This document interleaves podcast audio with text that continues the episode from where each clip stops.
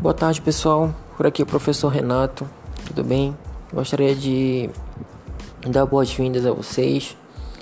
Dizer que é muito bom poder estar interagindo com vocês novamente em meio a esse grande desafio que nós nos propomos.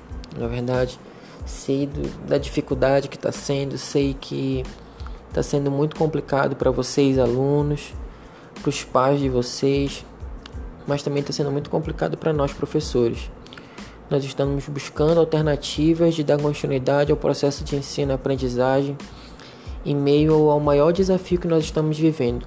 Tá? Sem dúvida, esse é o maior desafio da nossa geração. É uma situação sem precedentes que nós estamos vivendo. Então, esse momento ele requer uma união, uma união entre professores, pais e alunos, para que a gente possa estar avançando, para que a gente não fique parado em meio ao processo de ensino-aprendizagem. Tudo bem? Então, a princípio, na nossa primeira aula, nós vamos fazer uma breve revisão do que nós já trabalhamos em fevereiro e março, que tem no caderno de vocês, dos assuntos que vocês copiaram, tá? Então, nessa atividade, nós vamos rever um pouco de, do assunto que nós já vimos, tá? Que vai falar um pouco sobre a realidade da Amazônia pós década de 60, tudo bem? É um momento que a região vive hum, muito complicado. Por quê?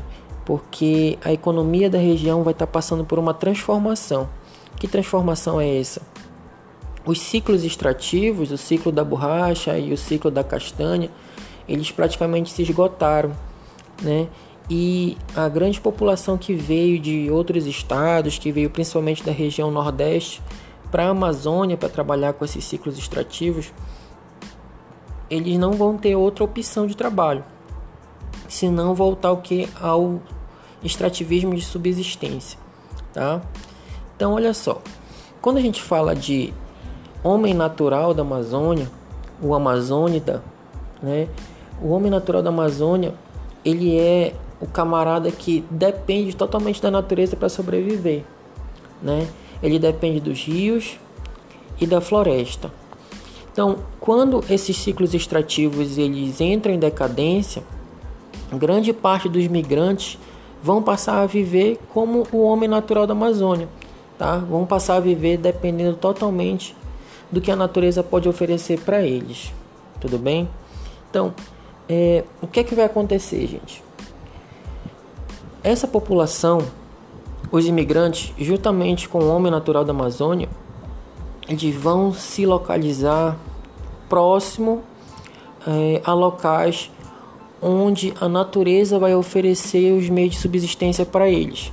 Esses locais seriam principalmente aonde? É, as margens dos rios. Por que as margens dos rios, professor? Porque o rio ele já te dá duas fontes de vida: a água, né, e os peixes. Então, quando eu me localizo à margem do rio, eu já vou ter acesso direto à água, né? Porque eu não consigo viver sem água e já vou ter o meio de acesso aos alimentos, principalmente quem? Aos peixes, ao camarão, tá? Então, qual é a realidade na Amazônia no início da década de 60? A maior parte da população vai estar morando ao longo dos cursos dos rios, tá? O rio Amazonas, o rio Pará, o rio Tocantins e seus afluentes tudo bem? Então, aqui na segunda questão que eu passei para vocês, tem uma canção do Rui Barata, né? Inclusive nós já trabalhamos um pouco essa questão na sala de aula, mas essa questão chamada, essa música chamada Esse Rio é Minha Rua, ela vai trazer com uma série de informações a respeito da cultura amazônica e a importância do rio para nossa região. Tudo bem? Diante do que? Diante de uma extrema necessidade de subsistência, tá? Então o rio até hoje tem uma importância muito grande para o meio de subsistência do morador da Amazônia, tá? Quem mora em Abaetetuba, quem mora em Cametá, como é o meu caso, nós dependemos muito do rio ainda, tanto para sobreviver quanto para se deslocar, não é verdade? Hoje estamos no século 21. Imagina 60 anos atrás, 70 anos atrás, em que não tinham, não existiam as rodovias ainda. O rio literalmente era a nossa rua, né? O rio literalmente era o caminho por onde nós nos deslocávamos e tirávamos o nosso alimento. Tudo bem? Quem é que não gosta ainda de um peixinho frito, de um peixinho assado, com açaí, não é verdade? Muitos de vocês estão levantando agora, que eu sei, né? Depois de ter almoçado com, com um açaí grosso e um peixe assado, um peixe frito. Parece ser simples, mas é um elemento da cultura do homem que vive na Amazônia, tá? O açaí com peixe é uma fonte de alimento que é oriunda de áreas próximas ao rio, né? O açaizeiro é uma, uma árvore de várzea e o peixe está no rio. Tudo bem? Isso mostra a importância da cultura amazônica ainda hoje em nossas vidas. Tudo bem? É, na década de 60, isso vai se acentuar principalmente porque porque a queda na produção do látex vai forçar as pessoas que ficaram na Amazônia a viver diretamente daquilo que a natureza poderia existir, é, poderia é, oferecer, na é verdade. Enquanto a extração do látex estava no auge, né, a grande parte da população que veio para nossa região sobrevivia da extração gomífera, né, exportando o látex para os Estados Unidos, para a Europa, mas com a queda na produção não, com a queda na produção esse meio de, de subsistência vai deixar de, de ser vantajoso. Não era mais vantajoso produzir o látex, né? Porque o látex da, da Ásia era mais barato que o da Amazônia. Então, quem ficou na Amazônia teve que viver não mais do, do somente do, do extrativismo comífero, mas também dos outros tipos de produto que a Amazônia poderia e pode oferecer para sua população. Tudo bem? Vamos lá. É... A nossa região, ela passou por diversos por diversas mudanças ao longo da década de 60, né? Então, uma dessas mudanças, elas podem ser compreendidas através das divisões regionais propostas pelo Instituto Brasileiro de Geografia e Estatística. Né? Hoje, o Brasil ele possui cinco grandes regiões. Quem mora na Amazônia vive um dilema, porque nós temos várias formas de nomear, várias formas de regionalizar a Amazônia. Só para vocês terem uma ideia, a Amazônia pode ser conhecida pela floresta amazônica, pelo bioma amazônico, por Amazônia Legal, não é verdade? e por região norte. Quando eu falo de região norte, automaticamente eu estou falando de que? Eu estou falando de uma regionalização feita por um órgão oficial do governo, que é o IBGE, Instituto Brasileiro de Geografia e Estatística. E para delimitar essas regiões no Brasil, o IBGE ele utiliza alguns critérios. Mas os principais critérios quais são? Critérios históricos, critérios físicos e os critérios sociais para separar o que é região norte, o que é região nordeste, o que é região centro-oeste, o que é região sudeste e o que é região sul. E por que, professor, a região norte pode ser confundida com a Amazônia? Porque os estados em que, que fazem parte da região norte, a maioria desses estados está dentro da floresta amazônica. É verdade, inclusive o Tocantins, né, tem um pequeno pedaço ali de floresta amazônica na parte norte do Tocantins. Quais são esses estados, professor?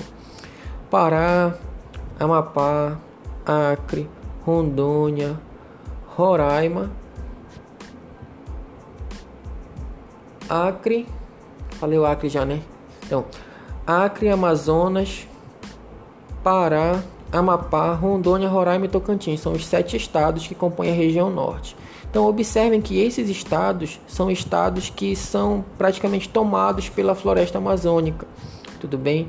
Então daí se confundir, tá? Região norte, floresta amazônica, bioma amazônico, tudo isso depende de quem o quê? De quem está regionalizando, de quem está fazendo essa divisão.